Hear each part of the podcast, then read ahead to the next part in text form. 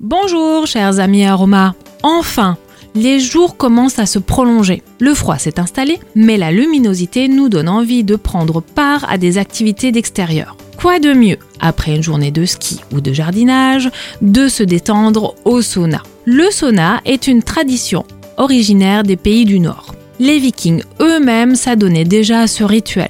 Ce bain de chaleur et de vapeur, procuré par des pierres volcaniques posées sur un poêle, permet la montée en température. Cette chaleur est adaptable entre 50 et 100 degrés. Les séances de sauna doux, entre 50 et 70 degrés, sont moins intenses et tout aussi efficaces. Le rituel du sauna offre de nombreux bienfaits procure un profond bien-être et réduit le stress, les tensions, la fatigue, soulage les douleurs et décontracte les muscles, améliore la respiration, dilate les pores et permet de nettoyer la peau en profondeur, booste les défenses immunitaires et permet de lutter contre les virus. Les huiles essentielles peuvent agrémenter votre séance au sauna. La lavande, le petit grain bigarate et la camomille, aux propriétés relaxantes, ou les huiles essentielles d'eucalyptus ou de pin favorisant la respiration sont adaptées à cette pratique et peuvent être diffusées. Versez préalablement quelques gouttes d'huile essentielle de votre choix dans une petite coupelle d'eau.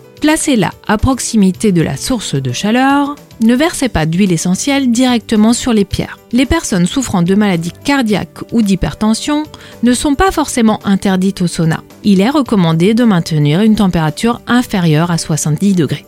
Je suis très heureuse de partager avec vous les bienfaits de ces merveilleux alliés et à très bientôt pour de nouveaux instants aromas avec Ercilia.